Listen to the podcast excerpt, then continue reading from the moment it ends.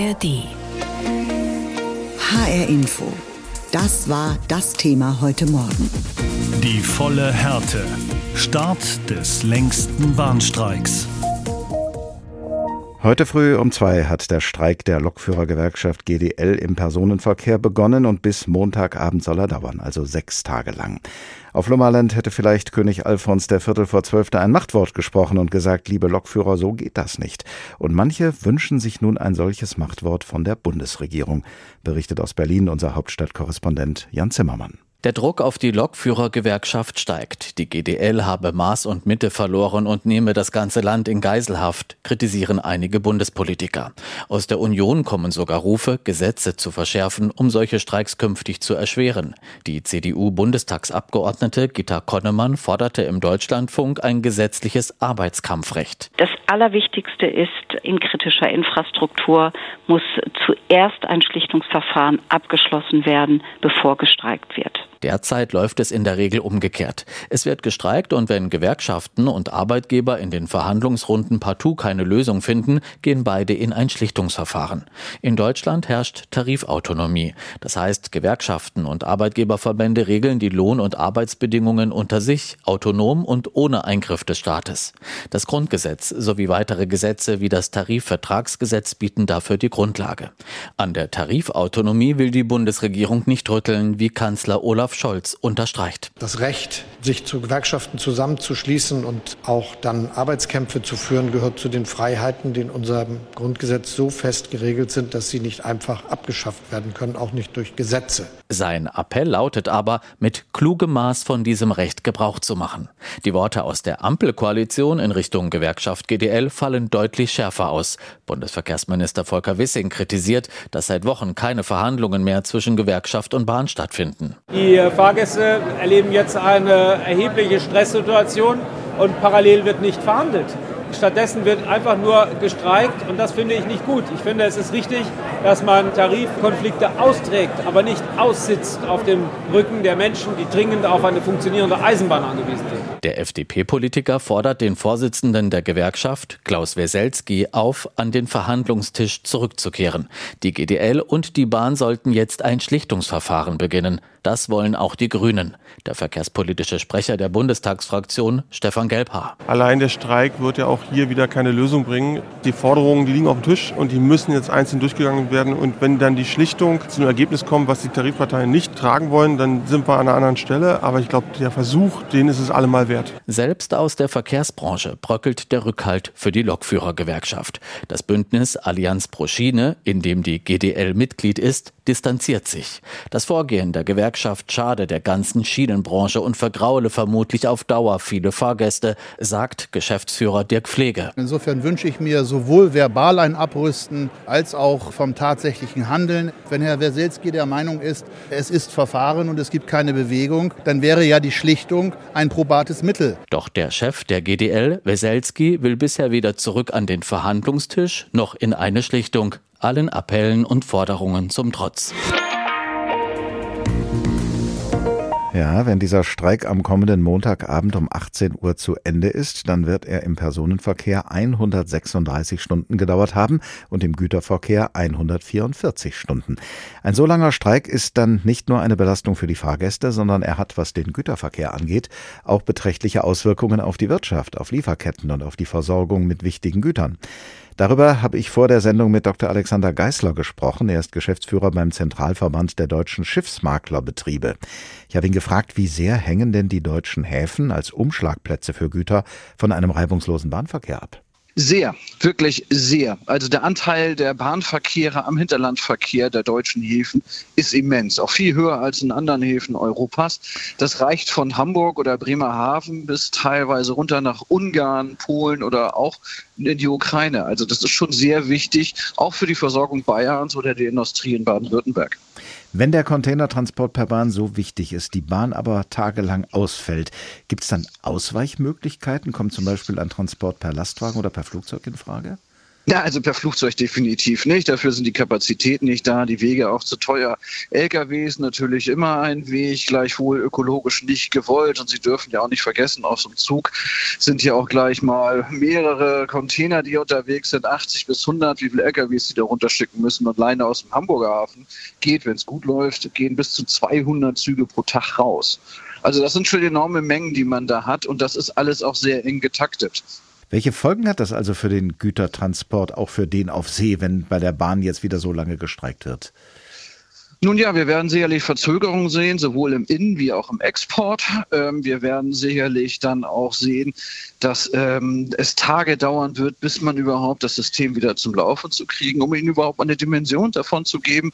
Als wir 2014 mal einen Schichtausfall hatten, einen Warnstreik hier an einem Hamburger Terminal, hat es sechs Stunden gedauert, bis in Ulm kein Container mehr zur Bahn verladen werden konnte, weil einfach die Strecken voll waren. Wie hoch ist dann der finanzielle Schaden? Können Sie das irgendwie beziffern? Ja, das ist schwierig zu beziffern, weil es sich dann auch potenziert. Also ein Tag, mehrere Stunden Ausfall fällt vielleicht weniger stark äh, ins, ins, ins Gewicht wie dann später, wenn das dann tagelang dauert, wenn ganze Produktionsstrecken in den Betrieben ausbleiben. Also dann sind wir zwischen 100 Millionen am ersten Tag bis hin auch schnell mal in Milliardenbereiche, je nachdem, wer wo wie direkt betroffen ist und wie man sich vielleicht darauf vorbereitet hat, Puffer zu haben. Schuld an diesem Streik sind nun zwei, die sich streiten, nämlich die Bahn und die GDL. Und äh, es gibt da einen dritten, der sich überhaupt nicht freut, nämlich Sie und die ganze Branche der Schiffsmakler. Sie gehören zu den Leidtragenden dieser Auseinandersetzung. Wenn Sie schlichten müssten oder dürften, was würden Sie der Bahn und der Gewerkschaft raten?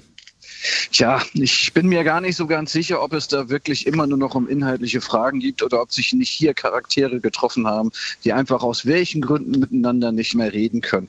Vielleicht wären die verantwortlichen Organisationen auch mal gut beraten, neue Leute reinzuwählen, die vielleicht miteinander auch können.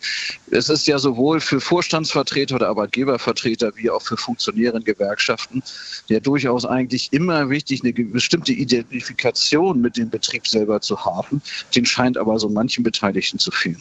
Sie haben mal in einem früheren Interview gesagt, früher oder später würde immer mehr automatisiert im Transportgewerbe. Ähm, rückt äh, diese Zeit äh, inzwischen so nah heran, dass äh, wir vielleicht in absehbarer Zeit kein Problem mehr haben mit solchen Streiks? Nein, das glaube ich nicht. Dafür, das ist eine technologische Wunschvorstellung, die wir natürlich gerne haben. Aber sowohl von der führerlosen Bahn wie dem führerlosen Schiff, die völlig ohne Personalbeteiligung fahren, sind wir, glaube ich, noch durchaus weit entfernt. Dafür gibt es einfach auch viel zu viel Zwischenfälle, die dabei sind. Was wir allerdings durchaus sehen, ist, dass wir im Güterbereich ähm, seit den letzten Streiks eine massive Verlagerung auch der wirtschaftlichen Verkehre auf ähm, private Anbieter sehen. Und die profitieren auch jetzt von der Situation Situation, weil nämlich dort nicht gestreikt wird. HR Info, das Thema. Diesen Podcast finden Sie auch in der ARD Audiothek. Heute früh um zwei hat der Streik der Lokführergewerkschaft GDL im Personenverkehr begonnen und bis Montagabend soll er dauern, also sechs Tage lang. Die Meinungen zu diesem Streik gehen auseinander, auch in der HR Info Wirtschaftsredaktion. HR Info. Pro und Contra. Zunächst das Pro von Lars Hofmann. Es ist schwer erträglich und nervend, wenn sechs Tage lang gestreikt wird, zu Lasten von Pendlern, Urlaubern und Unternehmen. Und das, obwohl es ein neues Angebot der Bahn gibt. Aber wenn die Gewerkschaft um Klaus Weselski das für ein Täuschungsmanöver hält und aus ihrer Sicht nicht darüber verhandeln kann, muss ich das akzeptieren. Ich glaube, wir müssen das auch als Gesellschaft aushalten. Es ist die einzige Möglichkeit, die Arbeitnehmer haben, ihre Interessen gegenüber dem Arbeitgeber zu vertreten. Und es gehört dazu, dass solche Konflikte eben auch mit Streiks ausgetragen werden. Es freut mich sogar, dass sie hier so ausgetragen werden können, dass es niemanden gibt, der willkürlich entscheidet, wer wann streiken darf und wann nicht. Bei der Bahn oder im Luftverkehr treffen Streiks automatisch Unbeteiligte. Das kann aus meiner Sicht aber kein Argument sein, das Grundrecht zu streiken hier einzuschränken. Das würde Arbeitnehmer aller Möglichkeiten berauben und sie dem Wohlwollen von Unternehmen oder Arbeitgeberverbänden aussetzen. Natürlich darf das Gestreite und Gestreike nicht ewig so weitergehen. Beide Seiten, also Bahn und GDL, sind in der Pflicht, eine Lösung zu finden. Deshalb erwarte ich auch, dass sie erkennen, wenn sie mit Streik und Streit nicht mehr weiterkommen und sich dann Hilfe holen, beispielsweise von einem Schlichter. Aber Bis dahin versuche ich, den Streik als Ausdruck von demokratischen Grundrechten hinzunehmen, vielleicht sogar ein bisschen zu genießen. Sagt der Kollege Lars Hofmann und nun das Kontra von Alexander Schmidt. Dieser Streik Sechs Tage lang schadet uns allen, vor allem unserer Wirtschaft. Viele Menschen kommen nicht oder nur über Umwege zu ihrer Arbeit. Wenn sie dort sind, ist die Frage, ob sie überhaupt arbeiten können, denn nicht jede oder jeder sitzt im Büro oder zu Hause im Homeoffice. Nein, sie stehen an Maschinen, an Bändern oder Fertigungsstraßen, zum Beispiel bei einem Automobilzulieferer oder einem Chemiebetrieb. Hier könnte es eng werden wegen des Bahnstreiks, denn die meisten Firmen haben gar keine großen Lager Lager mehr. Die Rohstoffe und Teile kommen just in time, also genau dann, wenn sie gebraucht werden. Oft vom Güterzug zum LKW hin zum Warenlager. Die Regale könnten vielerorts leer werden. Wenn diese Teile und Chemikalien dann fehlen, stehen die Maschinen still, die Bänder auch. Die Folge, Liefertermine können nicht eingehalten werden, die Kunden sind verärgert, auch sie brauchen ja die bestellten Waren. Vielleicht entscheiden sie sich in Zukunft für die Konkurrenz aus Japan, China oder den USA. Die liefern im Zweifel immer. Für die Belegschaft heißt das Extraarbeit und Frust. Der Druck steigt in einer Zeit, in der immer mehr Menschen am Limit arbeiten und es der deutschen Wirtschaft alles andere als gut geht. Dieser Streik kommt uns alle teuer zu stehen. Eine Milliarde Euro und mehr schätzen Wirtschaftsforscher. So genau weiß das niemand. Das beschädigt unsere Betriebe, die ohnehin schon unter hohen Energiekosten und einem bürokratischen Albtraum leiden. Das beschädigt uns alle, denn wir fallen weiter zurück im weltweiten Wettbewerb. Unsere Kinder zahlen dafür irgendwann die Rechnung, nur weil sich alte weiße Männer verhalten wie Neuntklässler. Herr Weselski und Herr Seiler, nehmen Sie zwei erfahrene Frauen mit an den Tisch, kommt endlich zur Besinnung und lasst die Menschen arbeiten. Um 2 Uhr heute früh hat er begonnen, der längste Bahnstreik in der deutschen Geschichte. Bis zum kommenden Montag um 18 Uhr soll er dauern. Und bis sich alles wieder normalisiert, wird es sicherlich noch ein wenig länger dauern. Das ist für viele Fahrgäste sehr ärgerlich, aber wenigstens sind sie dem Ganzen nicht ganz schutzlos ausgeliefert. Es gibt nämlich gewisse Rechte, die sie als Fahrgäste haben und die sie auch einfordern können. Welche das im Detail sind? Roman Janik aus unserer Redaktion informiert uns jetzt darüber. Das Wichtigste vielleicht vorweg, wenn Sie aufgrund eines Bahnstreiks zu spät oder gar nicht an Ihr Ziel kommen, haben Sie ein Recht auf Entschädigung. Egal ob die Reise mit der Deutschen Bahn oder einem privaten Eisenbahnunternehmen gemacht wird bzw. gemacht werden sollte. Wenn bereits im Vorfeld klar ist, dass wegen eines Ausstands ein gebuchter Zug ausfällt, können Sie Ihr Ticket stornieren und das Geld in Form eines Gutscheins oder als Auszahlung zurückverlangen. Außerdem hat die Bahn selbst aus Kulanz angeboten, dass Fahrkarten flexibel und ohne Zugbindung an einem anderen Tag genutzt werden oder auch kostenfrei zurückgegeben werden können. Hat ein Streik begonnen, versuchen die Unternehmen auf ihren Internetseiten aufzuzeigen, auf welchen Verbindungen es Verspätungen und Ausfälle gibt und welche Alternativen sie anbieten. Falls Sie mit Ihrer gebuchten Verbindung nicht ans Ziel kommen, sollten Belege gesammelt werden. Die Bahn empfiehlt auch, sich etwaige Verspätungen von Mitarbeitern des Unternehmens bestätigen zu lassen.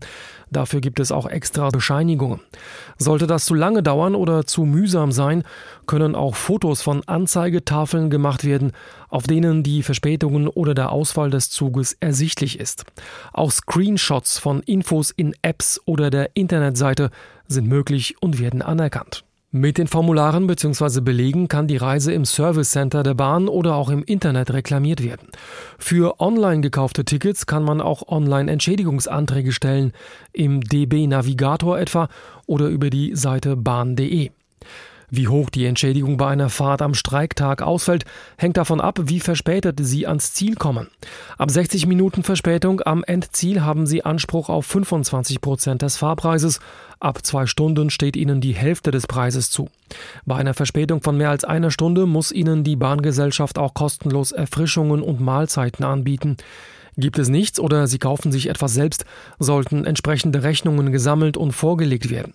Denkbar ist auch, dass die Bahn Bus- oder auch Taxifahrten organisiert, um gestrandete Passagiere vom Bahnhof an ihr Ziel zu bekommen.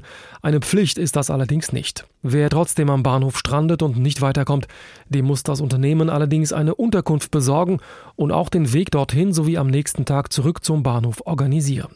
Übrigens, nach EU-Recht ist klar festgelegt, dass ein Streik nicht als Höhe höhere Gewalt bewertet werden kann. Den Fahrgästen steht also eine Entschädigung zu. Diesen Podcast finden Sie auch in der ARD Audiothek.